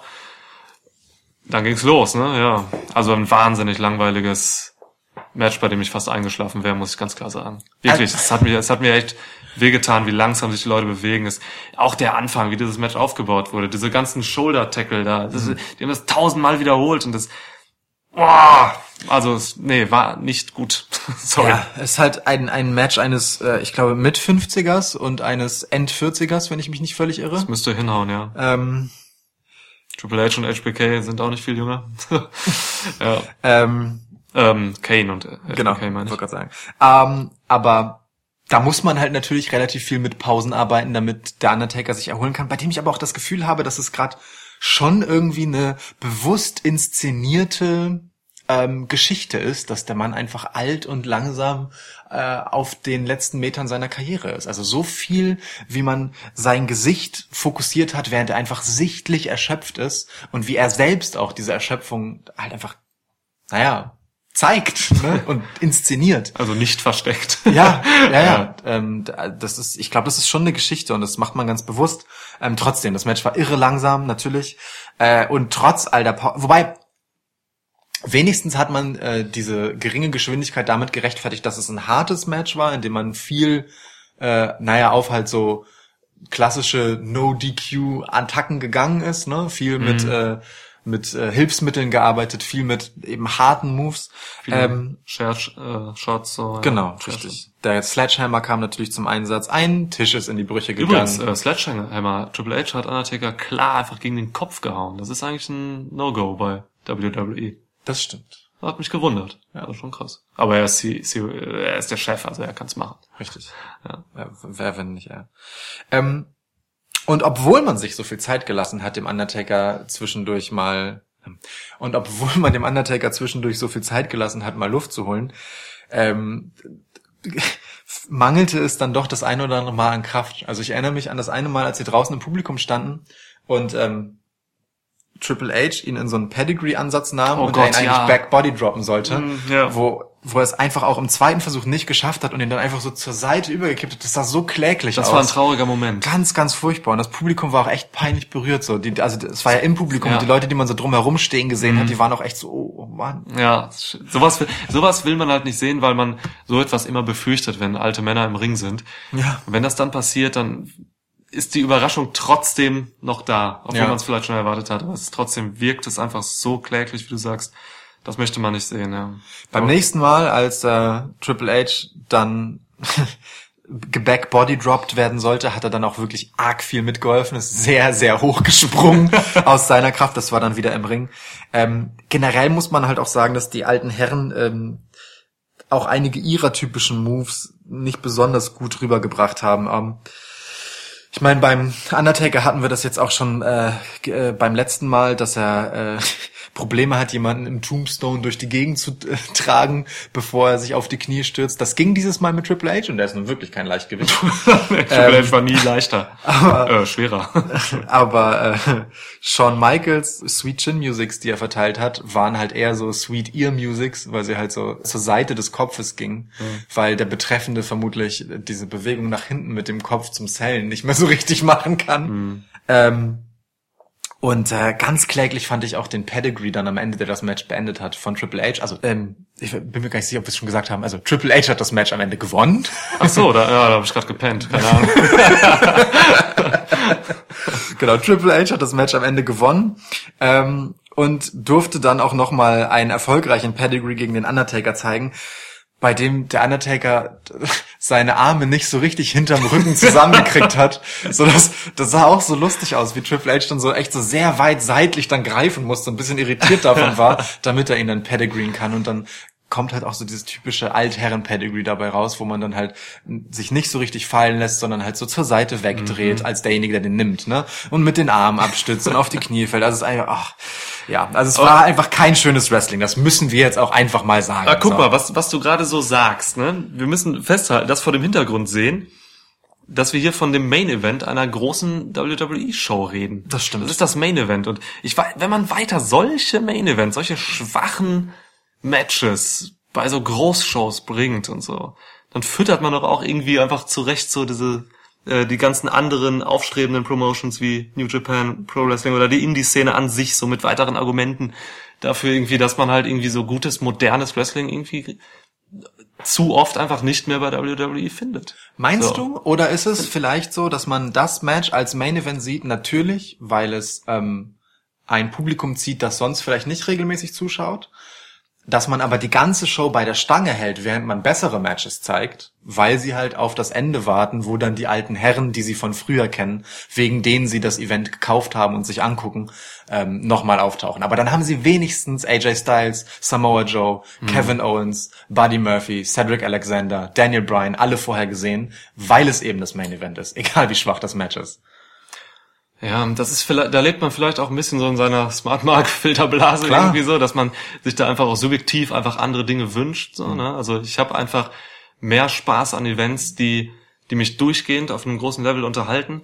Man hat natürlich jetzt bei WWE einfach größere Ansprüche und muss einfach dieses, dieses breitere Publikum befriedigen. Ne? Und da hast du schon recht, dass da auch Leute bei sind, die sich eben genau auf diese Allstars freuen und so. Ne? Ja. In Australien gab es nach ungefähr fünf Minuten This is Awesome-Rufe bei diesem Main-Event-Match, wo ich gerade wach geworden bin, weil die so laut geschrien haben. So. Ich dachte mir, wow, was los? Taker hat sein äh, Shirt runtergezogen und die schreien Awesome so. Wo ich mir da denke, fuck, So, das es kann doch nicht sein, dass sie sich darüber freuen. Aber das zeigt eigentlich, dass du recht hast in dem Sinne, dass man muss halt auch irgendwie allen gerecht werden. Ne? Und ja, da, als als Wrestling-Fan so muss man sich dann wirklich ähm, eben auf die Matches konzentrieren, die halt Leute wie AJ Styles und so dann dabei haben. Man kriegt ja in Teilen doch dann immer auch das moderne gute Wrestling geboten. Ja. So, ne? Aber ja, es ist eben nicht. Wenn, wenn dieses andere so überwiegt oder so, oder wenn einfach zu viel Fokus dann auf diesen, auf Matches wie diesem Main Event jetzt liegen, da, dann, dann finde ich schon, finde ich schon problematisch. Ja, das verstehe ich. Ja. Das verstehe ich. Aber ich finde gar nicht, dass es jetzt, dass jetzt so viel Fokus da drauf lag. Also klar, ne, es hat am Ende dann letztendlich äh, über eine halbe Stunde mit allen Einmärschen und so weiter in Anspruch genommen. Ähm, und war damit halt ungefähr ein Achtel des Gesamtevents lang ähm, und das längste Match des Abends. Aber neben dem gab es eigentlich nur noch das John Cena Match, das so einen Allstar-Pfeil geboten hat und der ist ja schon noch durchaus auf der Höhe seines Schaffens. Ähm, das geht schon noch klar und der Fokus in der Vorberichterstattung zu dem Match in den Shows lag ja so stark auf dem Match auch wieder nicht. Da ging es eher viel um The Shield und die Geschichte. Also ich habe schon das Gefühl, dass das einfach ein Vehikel ist, ähm, um das, was man gerade eigentlich als aktuelles Produkt verkauft, weil der Undertaker wird nicht mehr lange auf Cards stehen können, äh, zu verkaufen. So, das, Ich- das, glaube ich halt schon. Der Fokus liegt aber insofern dann darauf, dass er, dass anhand solcher Matches mh, leider das Problem besteht, dass andere darunter leiden. Also wir haben ja anfangs gesagt, dass die Matches am Anfang sehr gehetzt wirkend, Ja. abgespult. Es gab wenig Momente zwischen den Moves und so, wo man einfach eine gute Story erzählte. Und ich glaube, man konnte diese Matches nicht so toll aufbereiten, weil eben dieser dieser Main Event Fokus da hinten lag und also insofern hat das Main Event auch den anderen Matches auf der Card geschadet. Da glaub hast du ich. einen Punkt. Da hast du einen Punkt. Ja. Das möchte ich nicht. Nein, definitiv nicht. Das ist unwürdig. Unwürdig. ja, ist ja wirklich so. ja. Ähm, Aber andererseits, andererseits baut es natürlich jetzt auch wieder äh, ein bisschen äh, Crown Jewel auf. Da hat man halt nochmal so ein Event, wo es nochmal um genau sowas geht.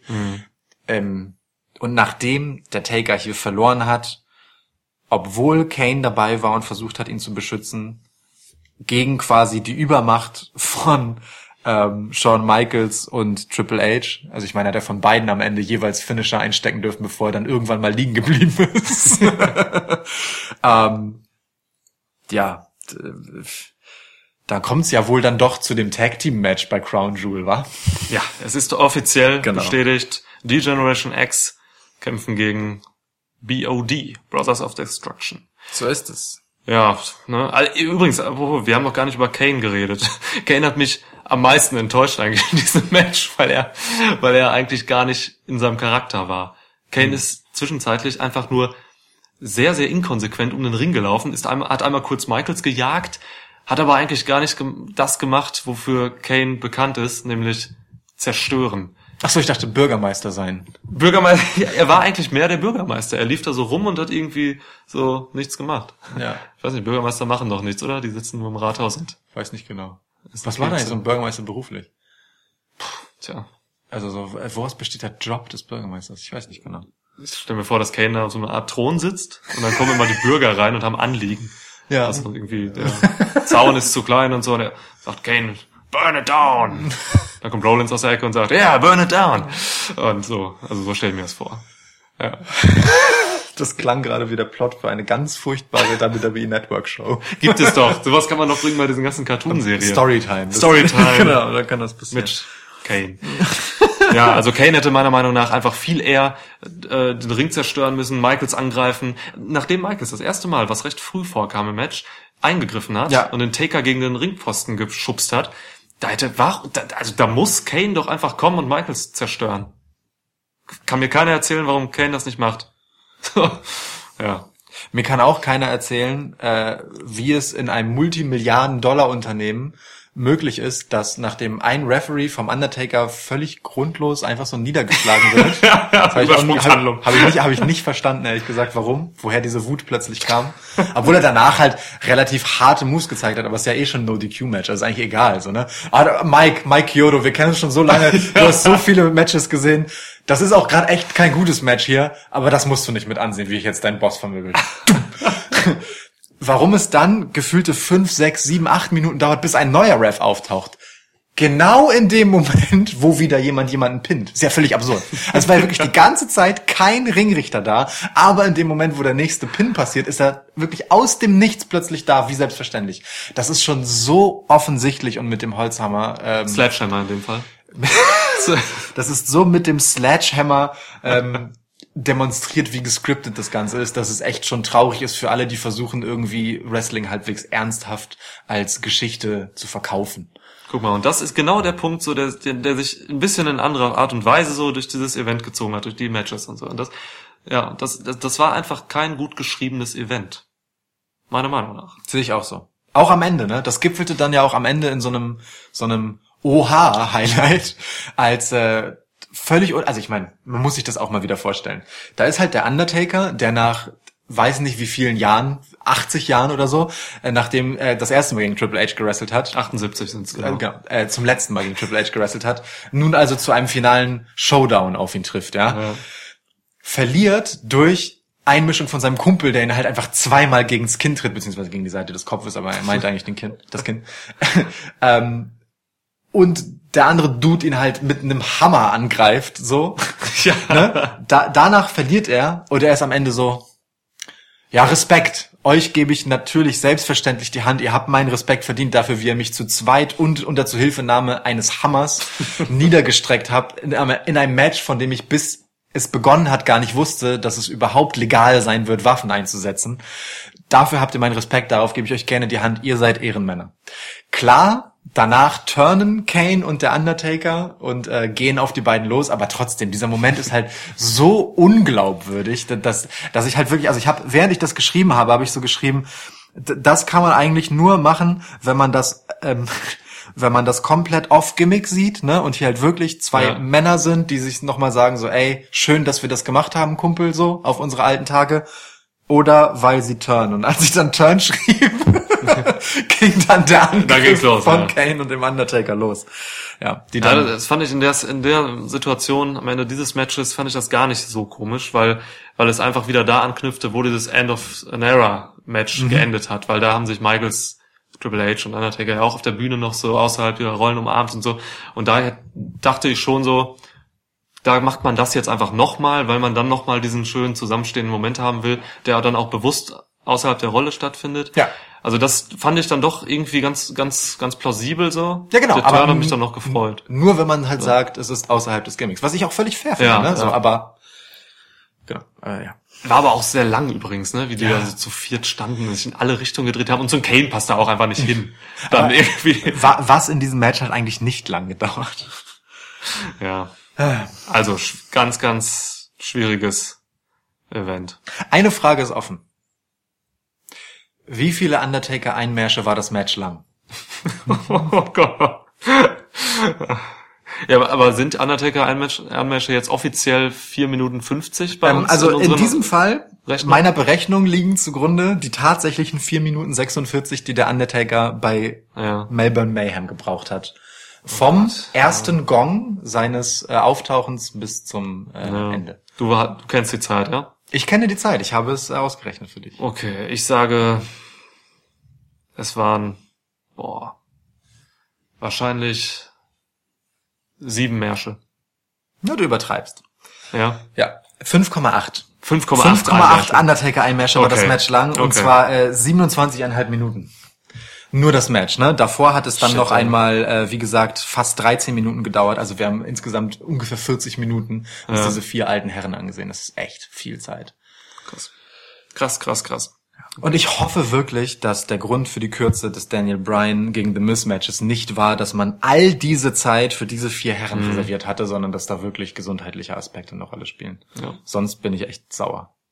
Ja, ja, ja. Oh Mann, okay. Ja, Haken wir es ab, das war der Ich möchte nicht sagen Super Showdown, sondern Melbourne Mayhem. Möchte aber auch sagen, dass es kein Mayhem war. Ja, trotz Ja. No-DQ-Match irgendwie. Ne? Mhm. So spektakulär war das dann auch nicht. Ja. Ja. naja gut, also immerhin eine folgenreiche Sache ist halt passiert. Ähm, wir haben einen neuen Cruiserweight-Champ. Mhm. Äh, verdientermaßen auch etwas, das sich lange angebahnt hat. Also hier wenigstens etwas, das zum Abschluss gekommen ist. Alles andere ist irgendwie eine gefühlte Hängepartie und wird danach noch weitergehen. Also ich meine am deutlichsten natürlich bei der äh, Triple H gegen Undertaker Geschichte, was dann ja auch direkt im Raw darauf in ein nächstes Match mündete. Das haben wir aber ja auch nicht anders erwartet.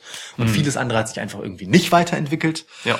Ähm, befürchtest du jetzt das gleiche für Crown Jewel? Absolut. Ich sehe sogar noch Schlimmeres. Ja, Also Crown Jewel habe ich, muss ich ganz ehrlich sagen, ganz, ganz wenig Bock drauf. Ich gehe da mit ultra niedrigen Erwartungen rein und hoffe dann einfach darauf, dass man diese ultra niedrigen Erwartungen irgendwie übertrifft. also, also wirklich, das, Das ist, glaube ich, die bestmögliche Einstellung, äh, das Event. Äh, Ja. das, das ist, glaube ich, die bestmögliche Einstellung, sich das Event irgendwie äh, schmackhaft zu machen. Es ist einfach ein super komprimierter Pay-Per-View-Kalender jetzt. Ne? Es, kommt, Ja. es folgt jetzt zunächst Evolution. Auf Evolution habe ich richtig Bock. Das kann man gut machen. Man kann es natürlich auch total versauen. Aber Evolution interessiert mich schon einfach massiv, weil mich die Women's Revolution einfach wahnsinnig interessiert. Da hat man auch eine Mission. Ne? Ja. Bei, bei WWE Evolution. Also auch da packt man natürlich äh, Allstars aus. Also Allstars ist bei Damen halt dann auch etwas relativ, weil die, die dort antreten, teilweise im besten Wrestling-Alter der Herren sind sozusagen. Ne? Trish Stratus ist verdammt heiß. Genau. Lita ist auch dabei. Ähm, so viel steht schon mal fest, die beiden. Ähm, da hat man halt auch so dieses, dieses, man holt nochmal äh, die großen Namen einer vorherigen Ära heraus, um das Event zu promoten. Aber ich glaube schon, dass man hier tatsächlich das Anliegen hat, Frauenwrestling nochmal zu pushen und nach vorne zu bringen. Oh ja. So, und das wird man hoffentlich sehr ernst nehmen Oh ja. und ein gutes Event auf die Beine stellen. Naja gut, dann kommt, du warst gerade bei den Events. Wir haben also WWE Evolution Mhm. als nächstes. Dann, äh, ich glaube, eine Woche später tatsächlich. Er ist super nah dran, ja. Von Crown Jewel. Mhm. Ähm, witzigerweise ein reines Herren-Event, weil in Saudi-Arabien Ja. kein Frauenwrestling erwünscht ist. Bullshit, echt. Ja. Ähm, und dann folgt einige Wochen später dann Survivor Series. Der nächste, ja, ich sag mal, halbwegs reguläre Pay-Per-View, bei dem dann wieder vielleicht halbwegs relevante Dinge passieren. Wie viel Zeit ist zwischen Crown Jewel und Survivor Series? Äh, zwei Wochen. Ah, es ist nicht viel, ja. Es ist nicht Oder? viel. Sind es zwei? Ich weiß, warte, ich müß, müsste es nachgucken. Ja, also man, ich habe ein bisschen Angst, dass aufgrund dieser dieses dieser engen Showtaktung Survivor Series als Big Four Pay-per-View Hm. zu kurz kommt und dass dann wieder einfach eine schlechte Vorbereitung stattfindet, wo einfach immer wieder vielleicht bisherige Matches wiederholt werden, die Fäden an sich aufgerollt werden von neuen wieder und äh, pff, also kann sich negativ auf Survivor Series auswirken. Drei Ich möchte es nicht beschweren. Drei, Drei. Ja. Okay, immerhin noch eine mehr. Ja. Trotzdem, Das wird schon- nicht, nicht so viel Zeit. Ähm, aber es ist ja auch jetzt gerade so, dass schon vor Melbourne Mayhem irgendwie vier Shows gleichzeitig beworben wurden. Ne? Man hatte die erste Match-Ansetzung für Crown Jewel. Ähm, man, während Melbourne Mayhem lief, wurde bereits Survivor Series beworben und man hat WWE Evolution gleichzeitig. Das ist einfach wahnsinnig viel auf einmal und das ist auch durchaus verwirrend, muss man ehrlicherweise sagen. Ja, das, da kann man sich auch mal durchaus eine Pause nehmen. Ja, in dieser unglaublich äh, eventreichen Zeit nimmst du dir eine Auszeit. Genau. Ich werde sechs Wochen verreisen nach Südamerika. Das heißt, Du wirst als maskierter äh, Lucha Libre Kämpfer zurückkommen und äh, nur noch belächeln, was nördlich von Mexiko an Wrestling passiert. so ist es. Ja. Ja, ja, wobei die Wrestling-Szene in Südamerika, ich weiß nicht, ist die groß? Haben die? Naja, wie gesagt, das kann ich ja bis nach Mexiko verschlagen im Zweifelsfall. Ja, stimmt. Das ist zwar nicht mehr Südamerika, aber ist ja egal. Nun lass mir doch diesen Ja, okay, ich lasse ihn. diese lass kleine klägliche Pointe, die im Detail vielleicht gar nicht so gut ist wie Ich habe logische Schwächen ausfindig gemacht. Nein, also, das, wenn etwas das Überthema dieses Podcasts ist, dann das. Da machen wir auch für uns nicht halt. Erzählerische Schwächen, ja. Ja, ähm, sechs Wochen bin ich weg. Das heißt, Wir treffen uns erst zu Survivor Series wieder. Und zwar ausnahmsweise auch äh, nicht zum Tippspiel, sondern erst zur Nachbesprechung. Das erste, Oh ja. was wir tun würden, werden, wenn wir uns wiedersehen, ist, dass wir uns gemeinsam Survivor Series anschauen Mhm. und es dann gemeinsam besprechen. Äh, ja, de, das wird spannend. Es ist das erste Mal in fünf Jahren inzwischen, dass wir nicht äh, ein Tippspiel veranstalten werden vor einem Wrestling-Match. Äh, Oh, vor einem vor einem WWE Pay-per-View. Ja, das stimmt. Oh Gott, krass. Ja. Aber so ist es halt. Du- Ich kann nicht von dir verlangen, dass du mir aus Südamerika irgendwie waghalsige Tipps zukommen lässt. Es steht ja auch noch kein Match. Das heißt, wir können jetzt nicht. Ja, ich könnte ja nicht mal tippen. Ja. Ja. Aber es ist dann halt so. Ja, in der Zwischenzeit äh, wird sich, werde auch ich äh, in mir ruhen und über all das hier nachdenken. Wir können euch aber versprechen, wir können euch aber versprechen, dass wir speziell auf Evolution und Ja. auch, auch, das ist äh, uns ein großes Anliegen, auf das Young Classic Tournament nochmal eingehen. Hast du Mayhem Classic gesagt? Mayhem Classic Tournament habe ich? Nee, aber es klang so. Wär geil. Also ich bin mir sicher, dass du May Young gesagt hast, aber ich bin Ja, noch so in Young, Mae- Melbourne Mayhem drin, Ja. äh, dass ich kurz überlegt habe, was, wovon redet der? Aber okay, ja natürlich. May Young Classic, ja, verstanden. Ja, äh, dass wir darauf nochmal eingehen und einfach die Women's Revolution ähm, noch, noch mal einfach Revue passieren lassen, weil einfach nochmal darüber reden. Das, ich denke mal, es interessiert viele Leute und es ist ein eigener Podcast wär, für, für eingeplant. Ja. Und es ist es auch wert. Das ist auch tatsächlich das erste Thema, das wir uns notiert haben äh, vor der ersten Folge, zu dem wir mal eine Sonderfolge machen könnten. Eine Rückschau auf die Ja. Women's Revolution und da ist WWE Evolution äh, genau das richtige Event für, um das zu machen. Allerdings werden wir das erst äh, einige Zeit später machen können. Vielleicht machen wir es halt so zum Jahresende oder so. Ja. Schauen wir mal. Gucken wir, wie wir Zeit haben. Erstmal Survivor Series. Richtig. Ende November. Genau. Bis Das dahin eine kleine Schwitzkastenpause. Ähm, vielleicht, man weiß es nicht, vielleicht äh, gibt es zwischendurch dann ein kleine Häppchen. Häppchen. Wir werden mal sehen. Ja. Ähm, das äh, werden die Umstände zeigen. Also wenn irgendwer Lust hat, Niklas zu ersetzen und sich dafür äh, fähig hält, möge er sich bei mir melden. es wird eine harte Prüfung geben vorher, um die Würdigkeit zu, zu, zu Ah. gewährleisten. Was wir machen könnten, ich könnte tatsächlich mal Tony Storm fragen, ob sie Bock Ja. hat, hier mit ihr eine Show zu machen, während ich weg bin. Das wäre natürlich sehr nett von dir. Ich, also ich könnte sie anrufen und einfach mal fragen. Genau, hey, mach das doch. Ich meine, sie ist, ich weiß nicht, was macht sie gerade? Mal Young Classic, ne? Ich meine, die Folgen sind abgedreht. Ja. Ähm, jetzt bereitet sich auf Evolution vor, ja. Ja, Sie guck mal. Wenn, Bereitet sich also, auf ich Evolution mein, vor. Wie teuer ist so ein Roaming-Anruf nach Australien? Teurer als die Fotos, die du mit dir gemacht hast? Nichts ist Fünf- teurer fünf- als die Fotos, die ich mit Tony Storm fünf, gemacht fünf Euro habe. kosteten die dich pro Stück, oder? Ja. Ja. Aber gut, sie sind dein ganzer Stolz. Gut! Wie krass es wäre, wenn du eins dieser Fotos nehmen würdest, die du ja auch überhaupt nicht auf einer Polaroid-Kamera gemacht hättest, sodass du das gar nicht nehmen kannst, haptisch in die Hand. Und auf der Rückseite steht ihre Telefonnummer. Aber stell dir nun vor, du würdest ein Foto ausdrucken von deinem Handy und auf der Rückseite steht plötzlich Tony Storms Telefonnummer. Das wäre mystisch. Apropos mystisch, was macht eigentlich Bray Wyatt?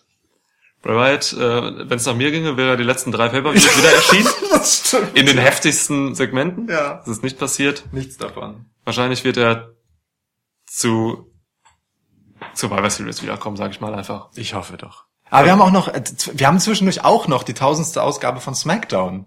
Oh ja, mit Rey. Mysterio. Rey Mysterio wird dort Oh, sein Comeback feiern. Man munkelt, The Rock könnte zurückkommen, zumindest, dass Vince McMahon dran ist, The Rock irgendwie dahin zu zerren. Ja. Da bin ich auch äh, sehr gespannt. Hm. Ja, es wird viel passieren, aber es geht auch so Schlag auf Schlag, dass äh, wir auch kurz mal durchatmen wollen. Wir werden besser zurückkommen denn je, das versprechen Natürlich. wir. Das ist uns ein großes Anliegen. Ich werde auch besser gekleidet zurückkommen. Ich, das war der erste Podcast, den ich in Pyjama-Hose gemacht habe. Ja. Naja, äh, was lässt man nicht alles über sich ergehen. Ja. Wer uns bis dahin einen Gefallen tun möchte, äh, darf uns gerne bei iTunes eine nette Bewertung hinterlassen. Es gibt uns übrigens inzwischen auch bei Spotify. Spotify. Ähm, und allen anderen denkbaren Kanälen, auf denen man normalerweise so Podcasts bezieht. Genau. Erzählt euren Wrestling-affinen Freunden davon, dass es uns gibt. Es gibt ja inzwischen ein bisschen Material zum Nachhören.